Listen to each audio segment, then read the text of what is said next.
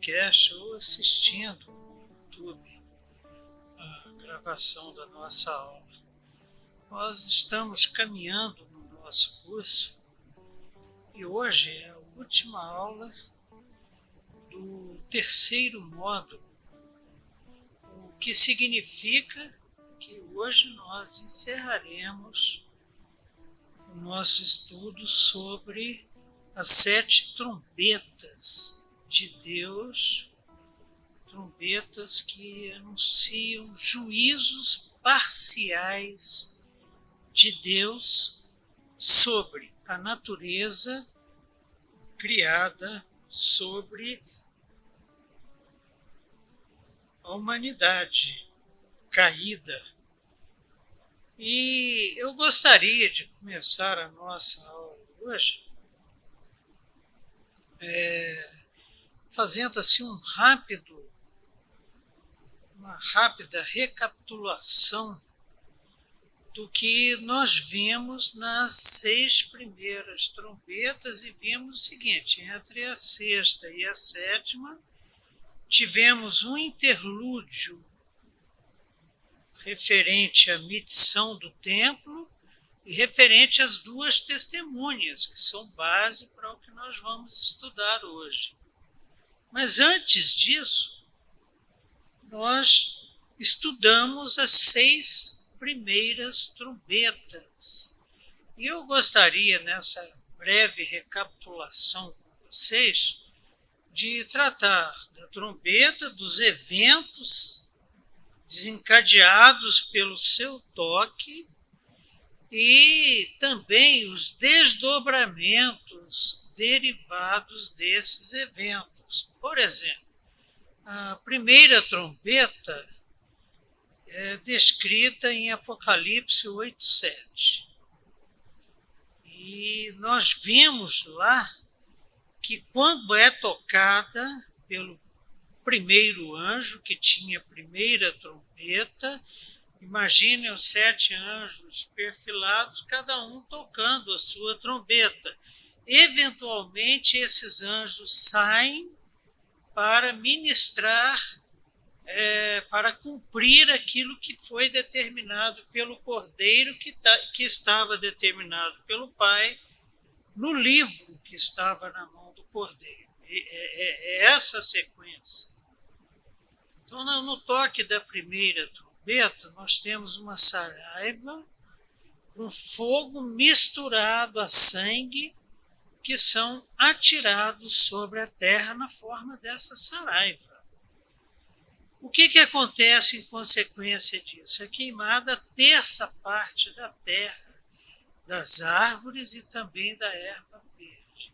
Ou seja, a primeira trombeta ela traz um juízo de Deus que manifesta-se é, na destruição da terça parte da vegetação que cobre a terra. É muita coisa. Se imaginamos, por exemplo, que os vegetais estão na base da teia alimentar, significa dizer que praticamente todo ser vivo depende das plantas que captam da luz solar a energia que será transferida para as demais é, etapas da teia alimentar, juntamente com matéria orgânica. É a base alimentar. E terça parte é destruída. Consequência disso, você tem que entender o seguinte: que terça parte das plantações da agricultura mundial foi destruída, fome. O toque da segunda trombeta, ainda no capítulo 8, versos 8 e 9, o que, que acontece quando a segunda trombeta é tocada? Uma grande montanha vulcão ardendo em chamas é, tirado no mar. E a terça parte do mar se tornou em sangue e morreu a terça parte da vida marinha. É muita coisa. E nós já estaríamos no segundo nível da teia alimentar. Teríamos os produtores de alimentos, que são as plantas, algas, árvores, grama, e depois teríamos, por exemplo, os animais que vão se alimentar dela. E eles também são mortos. Terça parte da vida marinha, inclusive de plantas, foi destruída. E também a terça parte das embarcações. O transporte via marítima ficou apenas com dois terços da sua capacidade de transporte da produção mundial. Vocês viram que um transatlântico ficou preso no canal e a preocupação ocupou as manchetes dos principais jornais do mundo. Agora imagina ter essa parte das embarcações muito do que a gente consome vem por via marítima, inclusive é, um computador como esse ou a roupa que estamos usando. No toque da terceira trombeta, nós continuamos lá no capítulo 8, versos 10, 11. Cai do céu uma estrela cujo nome é Absinto e absinto é uma palavra que significa amargo, ela cai sobre a terça parte dos rios e fontes das águas. Você deve estar perguntando assim: puxa vida, nós já vimos isso, mas só relembrando. Mas terça parte não ficou muito claro para mim essa história de que Deus está contaminando com amargor terça parte da água potável do mundo. O que, que isso significa? A manifestação da misericórdia de Deus. Porque se fosse a totalidade da água potável, todos morreriam. A água é o principal elemento, não é à toa que Jesus Cristo se coloca como uma fonte inesgotável de água viva. Sem água não há vida. Sem Jesus Cristo não há vida eterna, não há salvação e não há vida aqui hoje que nós estudamos em Hebreus no nosso curso, na EBD, de que Jesus Cristo criou e sustenta todas as coisas pela Sua palavra. Então, esse ambiente do qual nós fazemos parte, que é propício à nossa vida, possui água, e um terço da água torna-se amargosa. Então, há sede. Estamos numa crise hídrica que não aconteceu nos últimos 90 anos. Por enquanto, a notícia é de que as nossas contas de água, de, de luz, tornar-se-ão mais caras. Mas com certeza teremos em nosso país é, racionamento de água. E água é vital. Sem água não há vida. A gente pode viver sem um punhado de coisas, mas sem água ninguém vive. Não há forma de vida conhecida que não dependa estritamente da água. Na quarta trombeta, o que, que acontece quando o quarto anjo toca a sua trombeta? Foi ferida a terça parte do Sol significa o seguinte: a terça parte da luz solar que atinge a superfície da Terra, ela foi é, prejudicada. Bom, o dia tem 24 horas. Um dia com presença de luz solar, no nosso caso, atualmente está em torno aí de 10 a 11 horas, por conta do inverno. Bom, 12 dividido por 3, 4. Então passaremos a ter apenas 8 horas de luz com essa incidência que nós temos aqui. Ou você pode até ter 10 horas de, de incidência de luz solar, só que um terço de intensidade a menos. Bom, se diminuindo aí de uma, duas horas, que é a, a nossa situação, que estamos no pico do inverno, eu já estou aqui hoje às três e meia da tarde de, de blusa, né, com meu blazer aqui de lã. Imaginem se você 12 dividido por 3 tira 4 horas. Você vai ter um problema sério e vai aumentar as trevas noturnas. Elas serão mais, as trevas noturnas vai aumentar a intensidade, desculpem, das trevas noturnas porque um terço das estrelas e da lua também serão feridos. Um terço da lua e um terço das estrelas. A terça parte deles escurecem na sua terça parte, tanto o dia como também a noite são alterados, sinais mas vejo que está ainda em um terço. E nós colocamos esse terço como um alerta. Qual é o alerta? Que mensagem Deus está transmitindo para a humanidade? Ele está transmitindo uma mensagem, por exemplo, com essa pandemia.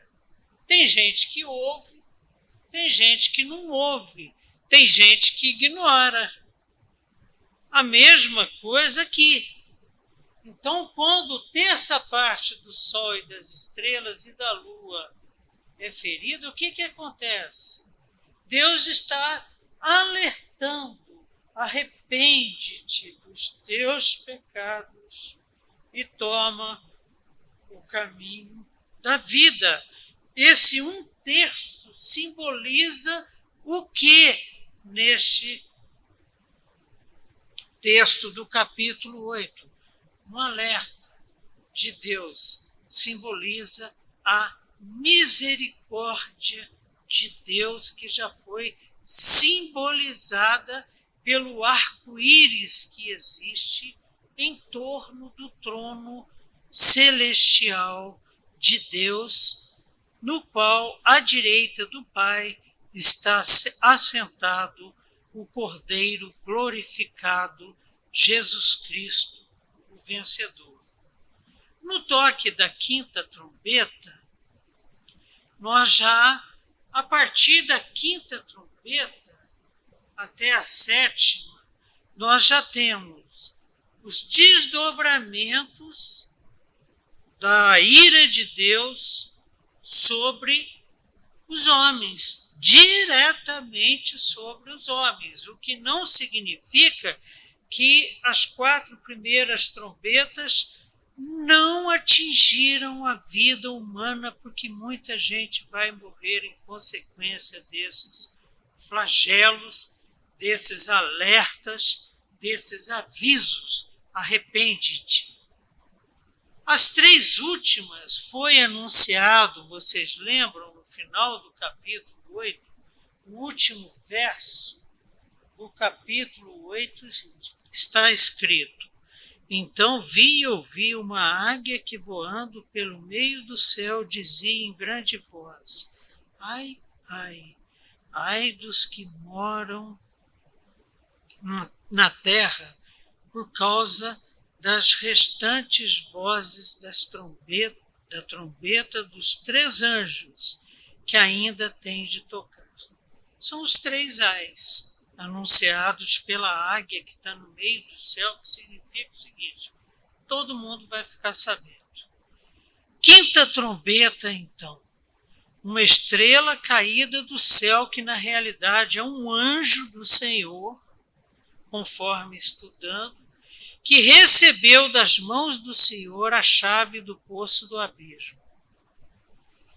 E esse anjo abre poço do abismo. E o que, que acontece quando o poço do abismo é aberto? Sobe fumaça. E escurece o sol e o ar fica todo poluído com a fumaça que sai desse poço. Eu fico imaginando se essas trombetas serão ouvidas ao nível celestial e ao nível terrestre. Eu imagino que seja somente ao nível celestial. Porque vejam bem vocês, nós temos nessa pandemia agora, que é Deus gritando: arrepende-te dos pecados, Brasil. 500 mil mortes é muita coisa e ninguém faz nada com 70 mil mortes, quando Davi fez o censo do seu exército, ele falou: não, para com isso. Está morrendo gente inocente. E o pecado foi meu. E para a peste. Mas eu acredito que essas trompetas vão acontecer ao nível celestial.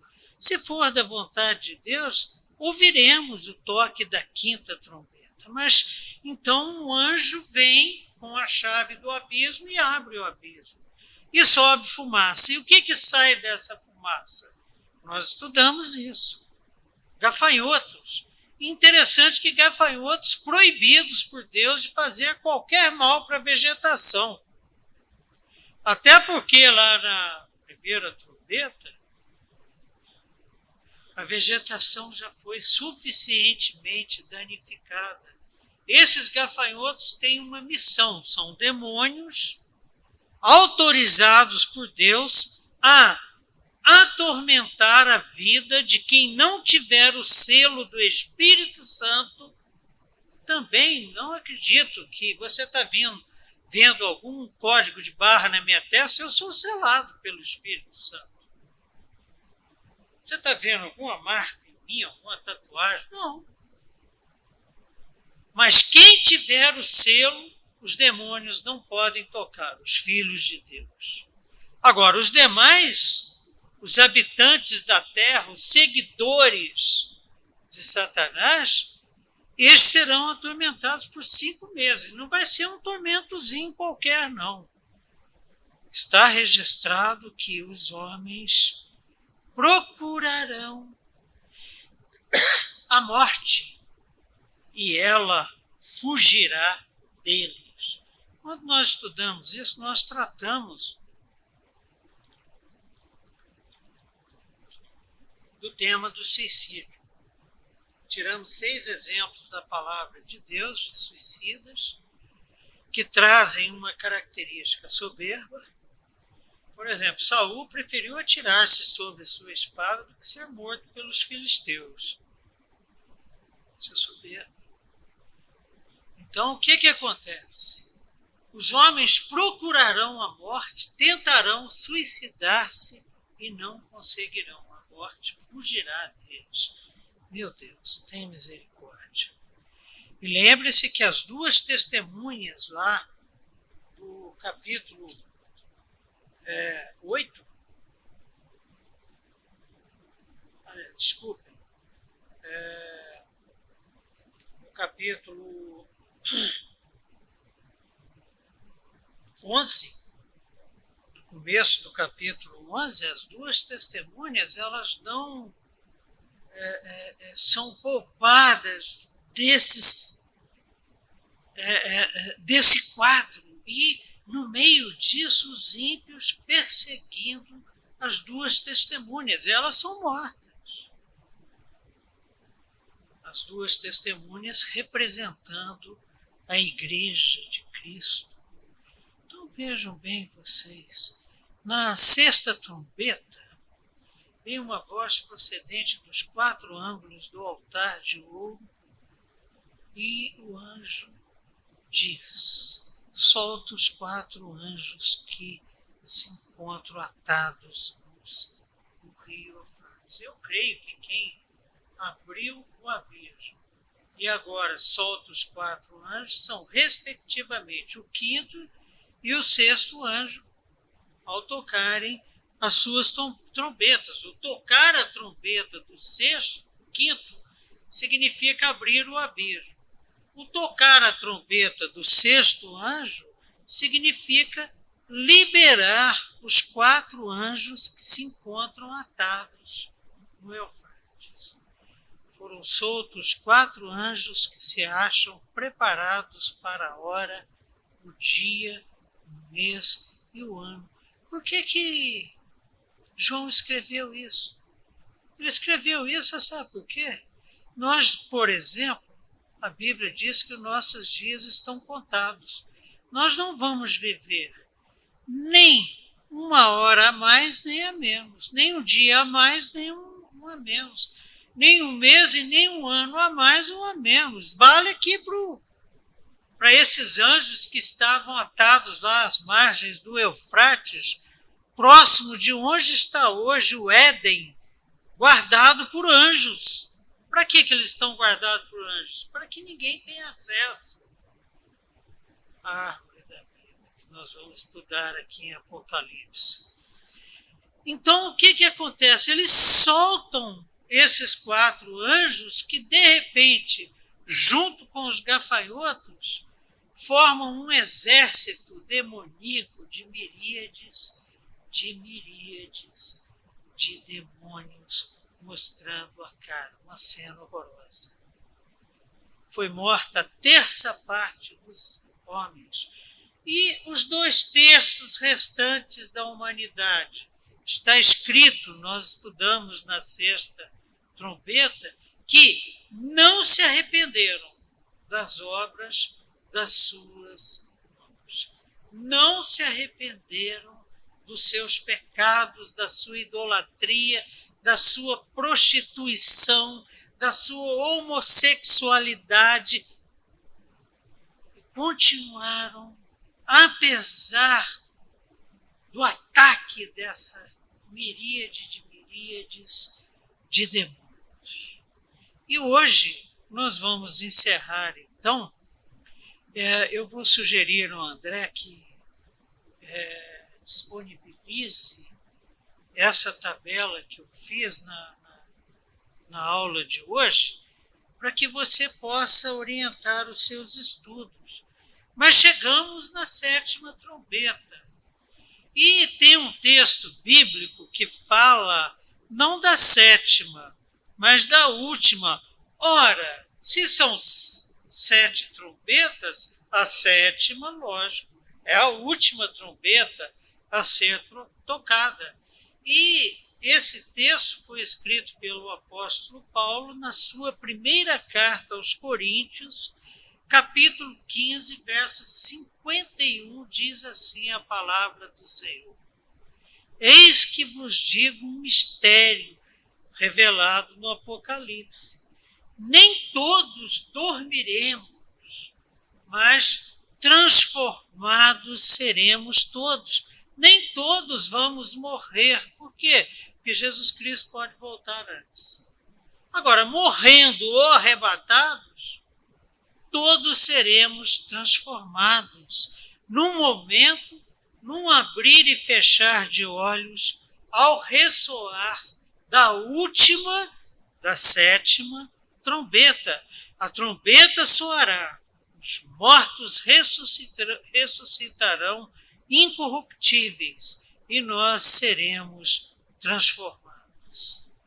A sétima trombeta é a volta gloriosa de Jesus Cristo, o segundo advento, a segunda vinda de Jesus Cristo, só que ele vai vir em glória nas nuvens para se encontrar com a sua igreja e depois disso julgará a humanidade.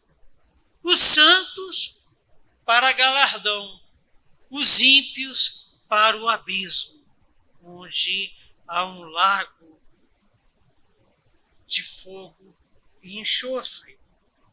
Perceberam? Nós vamos estudar em Apocalipse, só adiantando pouquinho, nós vamos estudar o seguinte: olha, se eu morrer hoje, o que, que vai acontecer? Uh, vai haver um sepultamento, meu corpo será sepultado, mas a minha alma adentrará a glória de Deus, será glorificada. Quando Jesus Cristo voltar, que é no toque da sétima trombeta, o que, que vai acontecer? O meu corpo ressuscitará e se encontrará com a minha alma junto com o Senhor e glorificados viveremos com Ele pela eternidade. Agora vamos imaginar o seguinte: se Jesus Cristo voltar hoje, todos nós, irmãos em Cristo, seremos arrebatados, nos encontraremos com Ele, segundo Paulo, depois da ressurreição dos mortos, e corpo e alma na ressurreição, como as duas testemunhas que nós estudamos na aula passada. Serão glorificados e viverão com Ele pela eternidade. E os ímpios? Os ímpios ressuscitarão, experimentarão só a segunda ressurreição, que é universal, eles ressuscitarão para juízo e lançamento no lago de fogo e enxofre por toda a eternidade. E de, no capítulo 11, dos versos 15 a 19, no toque da sétima trombeta, o que, que é descrito? A parúzia, a manifestação gloriosa, poderosa de Jesus Cristo para encontro com a sua noiva, a igreja, para julgamento da humanidade. Que nós vamos ver isso mais adiante. E quais são os eventos descritos? Resumidamente, houve no céu grandes vozes dizendo: O reino do mundo se tornou de nosso Senhor e do seu Cristo e ele reinará eternamente. É o que mais nós esperamos. Esse evento é o evento mais esperado da Bíblia. Lá em Gênesis, Deus já antevê essa volta gloriosa do Cordeiro que terá esmagado a cabeça da serpente. Então, o que, que acontece aqui? Das testemunhas na Jerusalém apocalíptica, apocalíptica que é aquela Jerusalém, Sodoma Gomorra, a cena muda para vozes celestiais e o anúncio da vitória final de Deus e do Cordeiro de Deus, vencedor, que tirou o pecado eu acho que vale a pena a leitura do texto todo e depois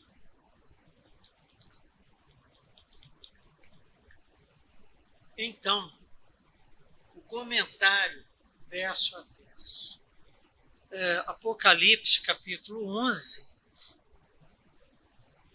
versos de 15 até 19, diz assim a palavra do Senhor, os textos mais belos podem esperar na próxima liturgia que estaremos aqui à frente.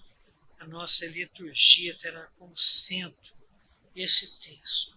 O sétimo anjo tocou a trombeta e houve no céu grandes vozes dizendo: O reino do mundo se tornou de nosso Senhor e do seu Cristo, e ele reinará pelos séculos dos séculos. Amém. E os vinte e quatro anciãos, aqueles vinte e quatro anjos poderosos que se encontram sentados no seu trono diante de Deus, prostraram-se sobre o seu rosto e adoraram a Deus, dizendo: Graças te damos, Senhor Deus, Todo-Poderoso, que és, que eras, porque assumistes o teu grande poder e passaste a reinar. Na verdade, as nações se enfureceram, escreveu João. Chegou, porém, a tua ira e o tempo determinado para serem julgados os mortos, para se dar o galardão aos teus servos, os profetas, aos santos e aos que temem o teu nome, tanto aos pequenos como aos grandes, e para destruíres os que destroem a terra. Abriu-se então o santuário de Deus que se acha no céu, e foi vista a arca da aliança no seu santuário, e sobrevieram relâmpagos, vozes, trovões, terremoto e grande saraivada. E essa é a cena. Sabe o que, que está sendo afirmado aqui? Jesus Cristo para nós que estamos na terra, voltou. João está lá vendo a cena no céu, sempre partindo do princípio nessa nossa discussão que o Espírito Santo de Deus vai orientando o olhar de João, porque ele não tem condições de ver tudo o que está acontecendo simultaneamente. Então, o Espírito Santo conduz João, neste momento, a ver o sétimo anjo tocando a sua trombeta. E quando o sétimo anjo toca a sua trombeta, há um evento cósmico esperado. Deus assume poderosamente o seu reino. O que não significa, irmãos, aqui a gente tem que ter um certo cuidado, porque não significa que Deus não seja rei eternamente. Ele é o que é. Quando Moisés pergunta para Deus assim: o que, que eu vou dizer a quem perguntar quem me enviou? Aí Deus fala para ele: diga para eles o seguinte: o eu sou te enviou. Ele sempre foi. Mas só que na presente era, ele é o soberano Rei dos Reis e ainda não. O reino de Deus foi manifesto em Cristo Jesus, mas será plenamente manifesto quando for tocada a trombeta pelo sétimo anjo, o soar da sétima trombeta. O interessante é que esperava-se um terrível juízo quando o sétimo anjo tocar a sua trombeta. O anúncio do terceiro ai. E a águia é, anunciou os três ais e o verso 14 de Apocalipse 11 diz assim: Passou o segundo ai, o da sexta trombeta. Passou o segundo ai.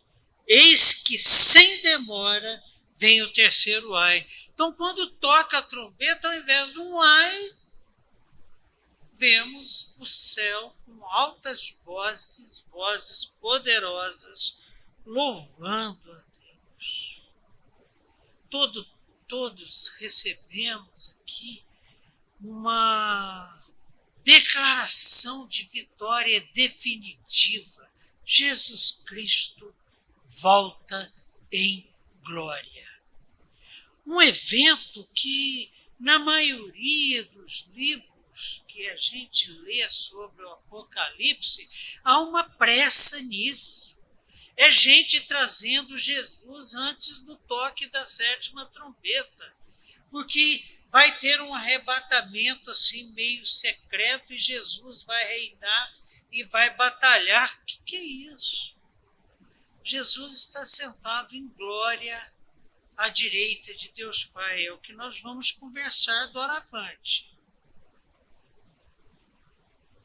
Partimos do entendimento que só no toque da sétima trombeta Jesus Cristo se manifestará e de forma plena, para que todo olho veja descendo nas nuvens para se encontrar com sua noiva, a igreja.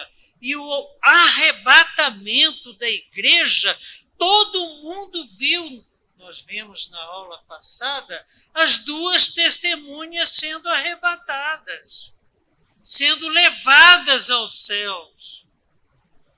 Todos irão ver a igreja sendo glorificada, subindo para se encontrar com Jesus Cristo gloriosamente nas nuvens. E João ouve vozes fortes no céu que anunciam que estamos no segundo advento. Você não espera por isso? Você não espera pela volta de Jesus Cristo? Ela foi narrada aqui nesses versos. O 15 diz, por exemplo, o sétimo anjo tocou a trombeta, a sétima trombeta, a última trombeta que Paulo fala. E houve no céu grandes vozes dizendo: O reino do mundo se tornou de nosso Senhor e do seu Cristo, e ele reinará pelos séculos dos séculos. E eu digo: Amém. E aqui nós temos declarado e registrado uma unidade inseparável entre o Deus Pai e o Deus Filho. Então, nós encontramos em Apocalipse 7,10 e clamavam em grande voz, dizendo ao nosso Deus que se assenta no trono e ao Cordeiro pertence a salvação Respondeu Jesus a Pilatos, João 18, 36. O meu reino não é deste mundo. Se o meu reino fosse desse mundo, os meus ministros se empenhariam por mim, para que não fosse eu entregue aos judeus. Mas agora o meu reino não é daqui, mas naquele glorioso dia será. Naquele glorioso dia será. Jesus Cristo não voltará encarnando e nascendo numa manjedoura. Ele descerá em glória, em perfeita unidade com o Pai, para encontrar-se com o seu corpo, a sua igreja, a sua noiva, e para julgar o mundo. Este é o cerne do pensamento apocalíptico. A verdadeira realidade é a celestial. Paulo falou sobre isso. E esse sofrimento aqui não é nada diante do que eu vou experimentar na glória.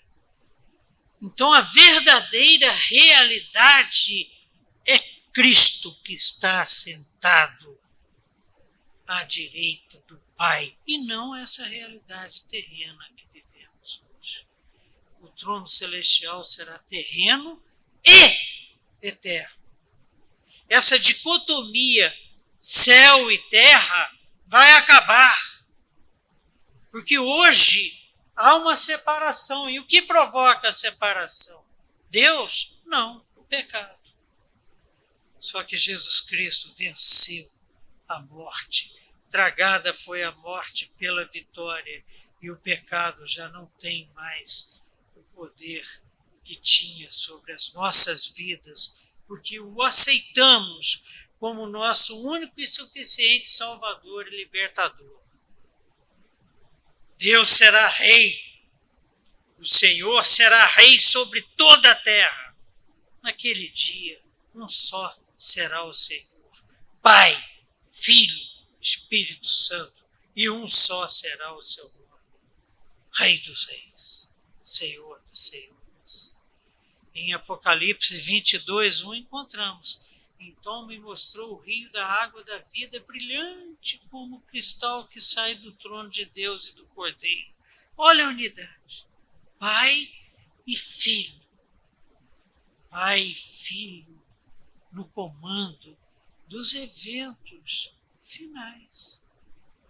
Depois de declarar uma comprovação no próprio texto disso que nós estamos falando, do quanto que Apocalipse deixa claro a unidade entre o Pai e o Filho, conforme Jesus declara nos Evangelhos. Depois de declarar que o reino é do Pai e do seu Cristo, João muda para a terceira pessoa do singular. Ele, Pai e Filho, uma só pessoa. Ele reinará, a fim de destacar essa unidade divina. Vejam bem vocês, verso 16 de Apocalipse 11. E os 24 anciãos que se encontram sentados no seu trono diante de Deus prostraram sobre o seu rosto e adoraram a Deus pelo que está acontecendo, pela fidelidade, pelo poder, pelo amor, pela graça pela misericórdia de Deus manifestos em Jesus na cruz do Calvário e na ressurreição e assunção, ascensão, desculpe, de Jesus Cristo.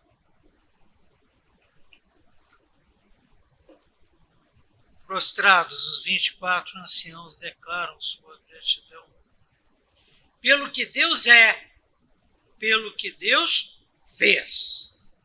Lá no capítulo 4, no cântico dos 24 anciãos, eles celebram o Deus que criou e que sustenta todas as coisas. Como afirmamos hoje aqui. Como estudamos lá em Hebreus, que o Filho, pela palavra, criou e pela palavra sustenta. Esse é o único lugar no livro em que graças te damos ocorre.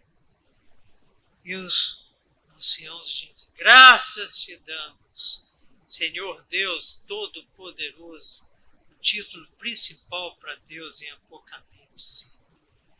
Verso 17, encontramos dizendo: Graças te damos, Senhor Deus Todo-Poderoso, que és que eras, porque assumiste o teu grande poder e passaste a reinar.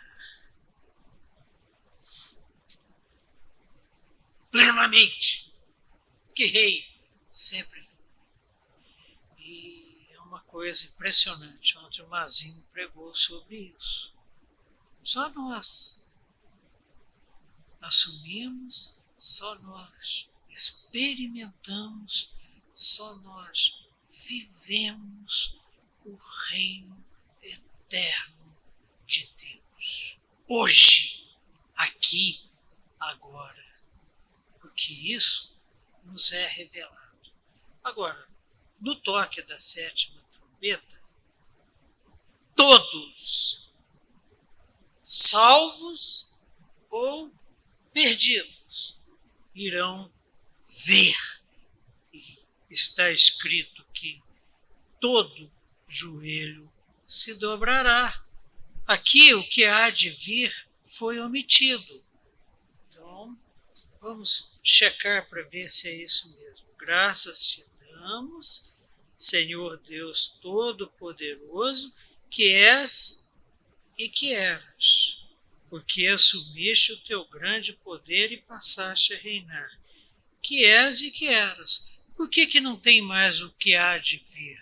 Porque Jesus já veio. No toque da sétima trombeta é a segunda vinda de Cristo que marca os eventos deste escatom, conjunto do os eventos finais. Já não há futuro. Aí nós já estamos adentrando, porque estamos encontrando Jesus Cristo nas nuvens em glória e reinaremos com Ele pela eternidade. Estamos no escatom. Isso porque assumiste o teu grande poder e começaste a reinar. Isso não é novidade. Isso foi profetizado. É, está, por exemplo, em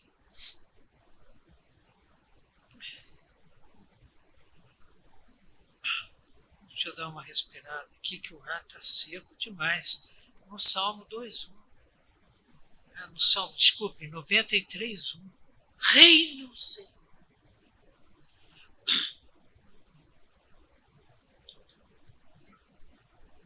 Reina o Senhor. Revestiu-se de majestade, de poder.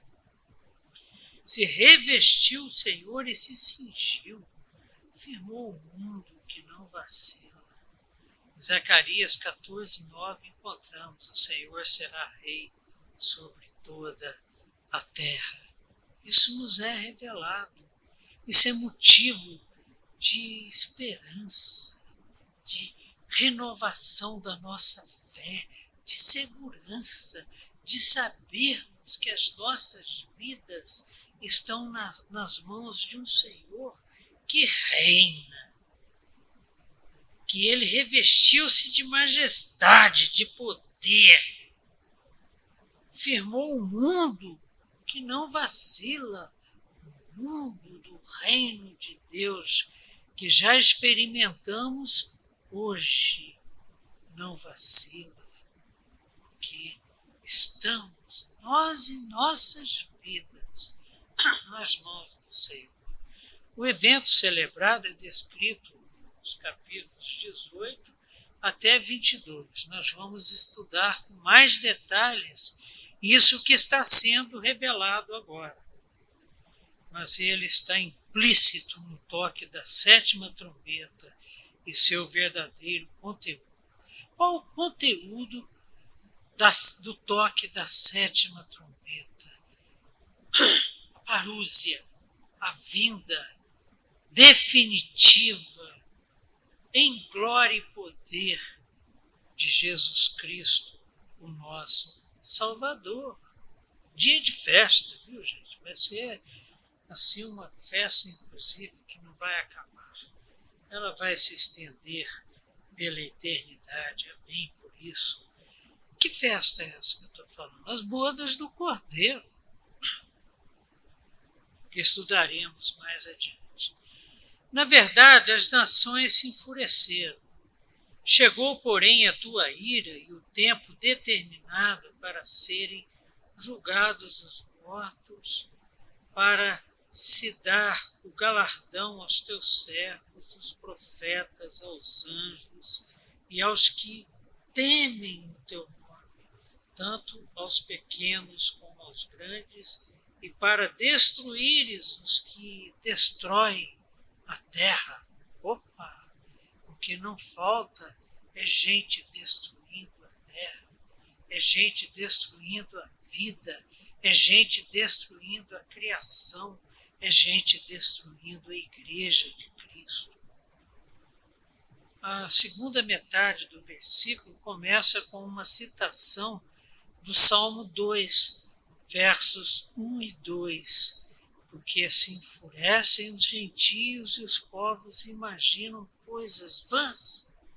Os reis da terra se levantam e os príncipes conspiram contra o Senhor e contra o seu ungido.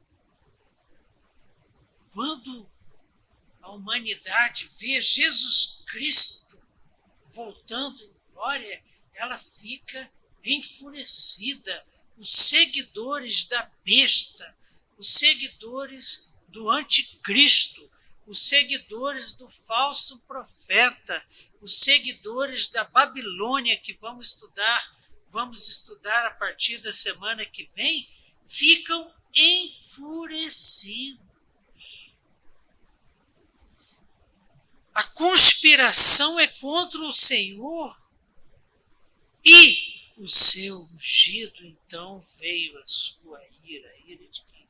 De Deus. O verbo enfureceram-se refere-se à ira demoníaca. E o substantivo, ira. Então veio a tua ira, refere-se à ira de Deus. Por exemplo, para confirmar isso, em Apocalipse 12, 17. Irou-se o dragão contra a mulher e foi pelejar com os restantes da sua descendência, a igreja, os que guardam os mandamentos de Deus e têm o testemunho de Jesus, e se pôs em pé sobre a areia do mar. Você crê? Você guarda os mandamentos de Deus? Guardar significa o seguinte: ouvir e guardar no coração e viver. Então, se você guarda os mandamentos de Deus e tem o testemunho de Jesus, você vai ser vítima da ira do dragão. Passei por esse tipo de experiência. Adele e eu passamos em casa com a minha filha irada e ela fez umas acusações assim, que entre os irmãos eu tenho liberdade de compartilhar, porque foram elogios. E ela disse que eu sou um fraco. Coisa que eu mais compartilho com os irmãos é a minha fraqueza. Eu sempre afirmo nas minhas aulas o seguinte: quando sou fraco, aí é que eu sou forte. Ah, então, o que ela falou é verdade. A segunda verdade que ela falou é o seguinte, eu sou viciado em Bíblia. Um grande elogio. Ah, eu realmente sou viciado em Bíblia. Agradeço muito a Deus pelo tempo que Ele tem me dado. Um tempo precioso em que a Adélia é testemunha desse, disso e o próprio Deus. Né? Às vezes eu passo lá 10, 12 horas por dia fazendo meus estudos, preparando essas aulas, liturgias, ou resolvendo as minhas questões com a palavra de Deus aberta. Então, irou-se o dragão. Essa ira é uma ira que vem contra aqueles que são do Senhor, só que aqui no escatom, só que aqui no toque da trombeta, Satanás sabe que tem pouco tempo e vem com força total. Porque agora ele está manietado. Já é barra pesada. Imaginem vocês quando ele for solto, por pouco tempo. Porque Jesus afirma o seguinte: que se demorasse mais, não sobrava ninguém. A conspiração é contra o Senhor, o seu ungido, a sua igreja. Perseguir a igreja é ser inimigo de Deus. Muito cuidado, eu tomo esse cuidado, para não ficar falando mal da igreja. Porque falar mal da igreja é falar mal da noiva, sabe de quem? De Cristo. Ele não vai achar nada bom. E virá o julgamento. Diz o verso. Na verdade, as nações se enfureceram, chegou, porém, a tua ira, e o tempo determinado para serem julgados os mortos, e para se dar galardão aos teus servos. O julgamento, então, nós já conversamos detalhadamente com, com, com relação a ele, e teremos uma aula sobre o julgamento, tá? É para recompensar os fiéis servos. É para galardoar os fiéis servos, profetas, santos, os que temem a Deus. Agora, é também para destruir os destruidores da terra. Vamos ver o que, que a palavra de Deus diz sobre isso. Daniel 12, 2 trata do julgamento dos mortos. Muitos dos que dormem no pó da terra ressuscitarão, uns para a vida eterna e outros para vergonha e horror eterno. Nós, para a vida eterna, a Igreja de Cristo, a noiva do Cordeiro. O mundo, para a morte eterna, para vergonha e horror eterno. Mateus 13, 41, o próprio Cristo disse: Mandará o Filho do Homem os seus anjos que ajuntarão o seu reino, todos os escândalos e os que praticam iniquidade, e os lançarão na fornalha acesa. Ali haverá choro e ranger de dentes. Então os justos resplandecerão como o sol no reino de seu Pai. Quem tem ouvidos, ouça. É importante que a gente saiba disso para a hora que, por exemplo, os eventos acontecem como a pandemia que nós estamos atravessando já há quase dois anos, o que, que acontece? A gente ter essa compreensão. Nós somos filhos de Deus. Não importa se seremos atingidos ou não por essa pandemia. A nossa, da nossa alma ninguém toca. Agora, isso não nos autoriza, em momento algum, a Bíblia não nos autoriza a sermos relapsos, descomprometidos, descuidadosos com a nossa saúde e com a saúde do nosso próximo. Para cristãos, ser servo escravo, conforme o texto diz, era um título distintivo.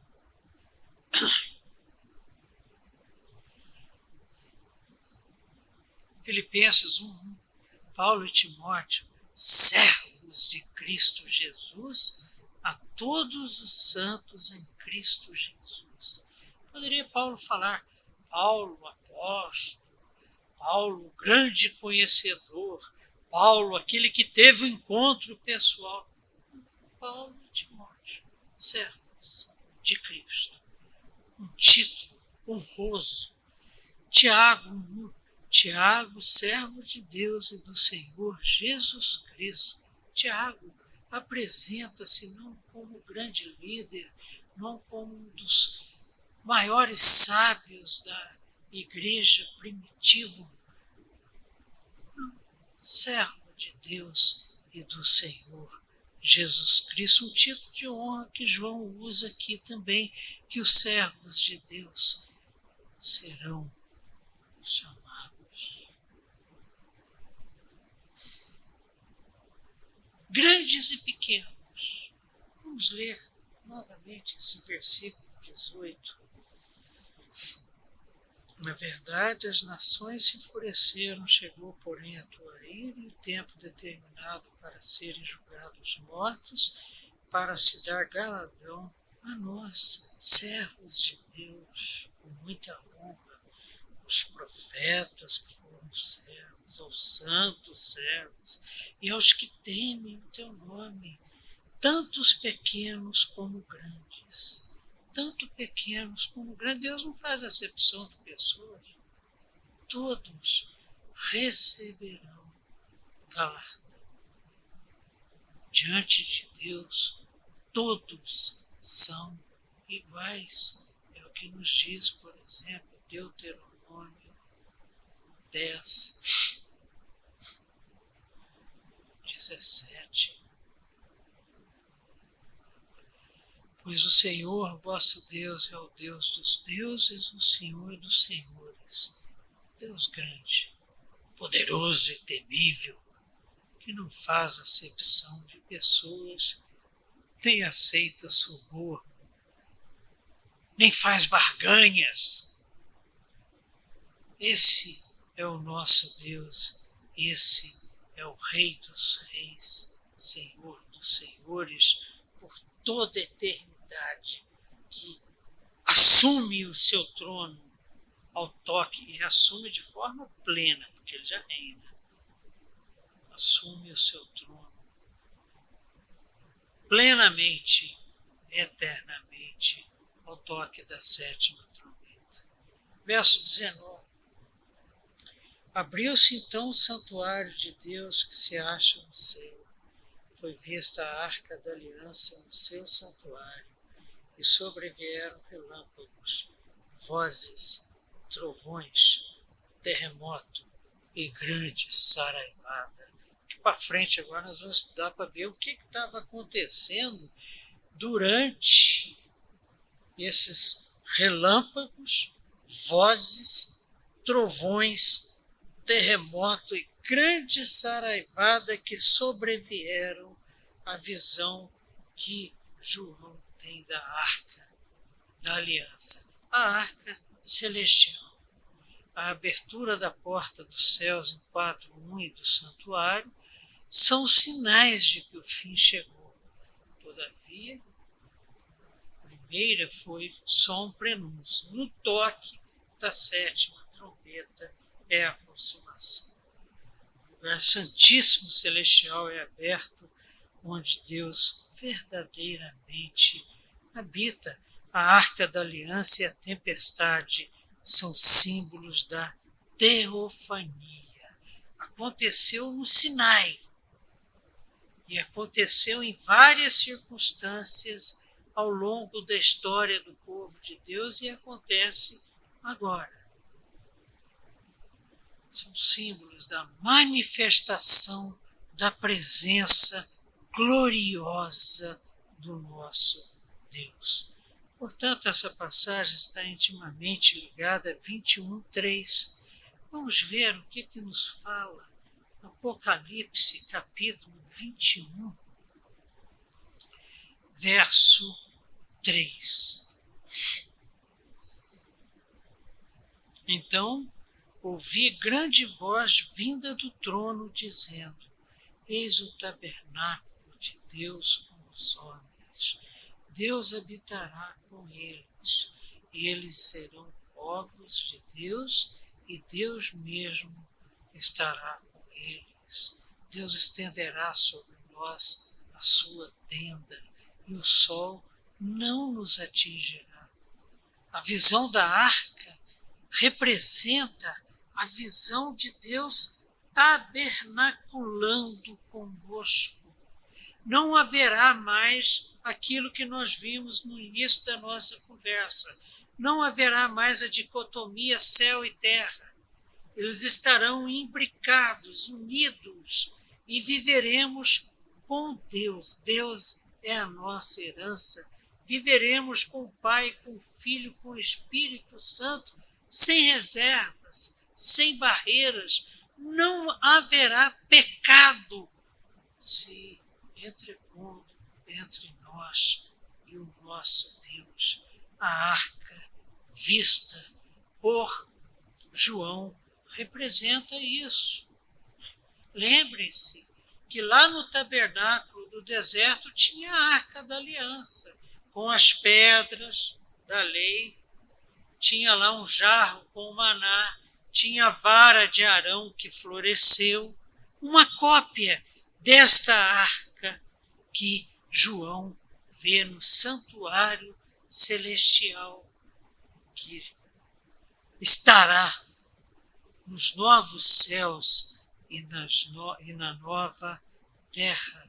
O acréscimo de um forte granizo aqui nesse versículo, com este acréscimo, a lista de terremoto, trovões, tempestade, é, fica completo e condiz com a imagem da sétima praga do Egito, que nós vamos ver em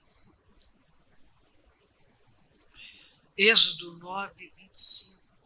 Por toda a terra do Egito, a chuva de pedras feriu tudo quanto havia no campo essa sintonia entre a nona praga e o que João vê agora no toque da sétima trombeta, nos traz uma mensagem bendita, celestial, uma mensagem de segurança, porque o mesmo Deus que estava com Moisés, que estava com seu povo lá no deserto, que mostrava o seu desculpe, no Egito, que mostrava seu poder para o faraó, estará no toque da sétima trombeta. É o mesmo Deus, as manifestações são as mesmas, as bênçãos prometidas, os castigos, os juízos prometidos são os mesmos. Tais tempestades indicam não apenas a majestade de Deus, mas também seu juízo. Resumindo, o juízo da sétima trombeta. Olha que João só conseguiu ver isso. Vozes vindo do céu. João conseguiu ver os 24 anciãos louvando e, de repente, no final da visão, a arca, quando o santuário de Deus é aberto. Mas mais coisas estão acontecendo. Objeto do nosso estudo daqui para frente. É, um grande problema que vejo no estudo do Apocalipse é que nós temos uma tendência muito grande a imaginar a narrativa como se fosse assim. Olha, abre os selos, depois toca a trombeta, depois derrama a taça. Ah, de repente as coisas estão acontecendo simultaneamente, porque são eternos. Estão acontecendo numa outra realidade que não a nossa espaço temporal é um aspecto que tem me ajudado demais é fazer a seguinte comparação quando eu me debruço sobre Apocalipse. Ah, eu tive uma certa dificuldade, se você já buscou ler o romance Grande Sertão Veredas, de João Guimarães Rosa, você vai ter a mesma dificuldade. Nas primeiras leituras que eu fiz do livro, eu derrapei porque não é uma narrativa linear. E a nossa mente positivista, ela pensa linearmente. Não. O romance é narrado é, tendo por base a memória de Reobaldo. O que ele vai lembrando, ele vai falando, e o que ele vai falando vai sendo registrado. E a memória, ela não é linear. De repente, eu estou conversando com você aqui agora sobre o escatom e estou me lembrando de uma cena da minha infância. E João, a narrativa do Apocalipse, até onde eu consegui apreender e Deus me ajudou nisso, é uma narrativa conforme o olhar de João.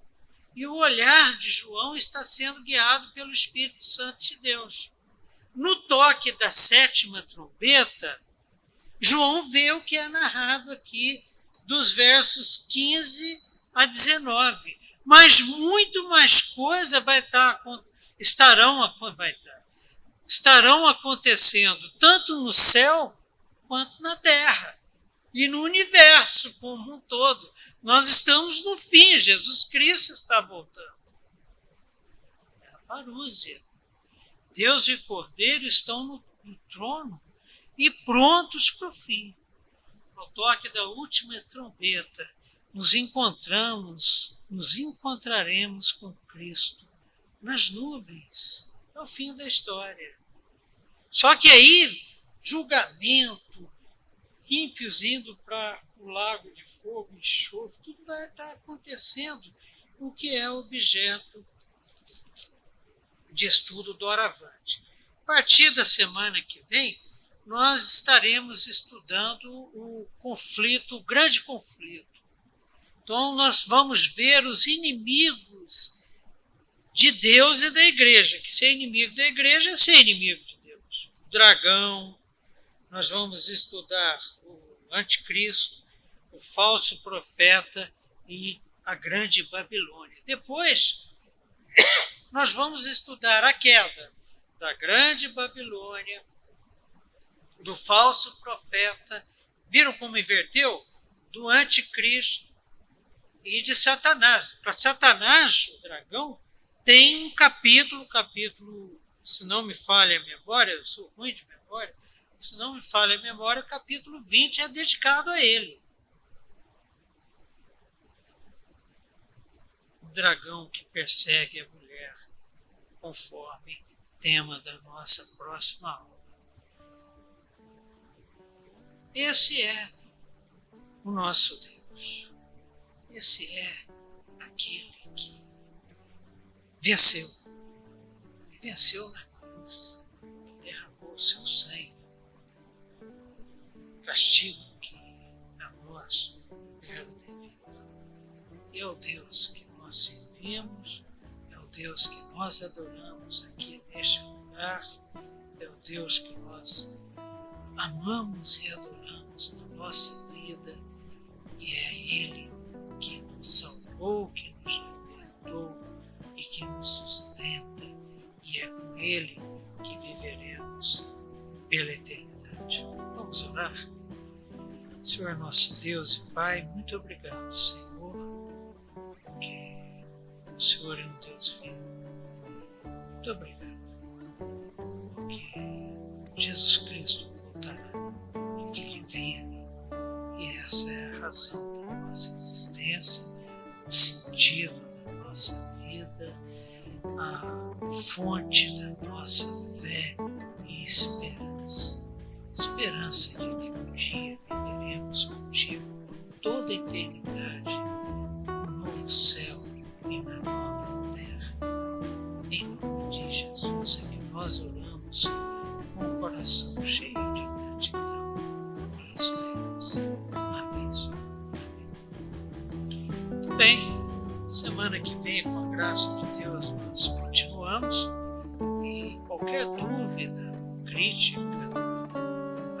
que você tiver, não deixe de mandar para nós, não deixe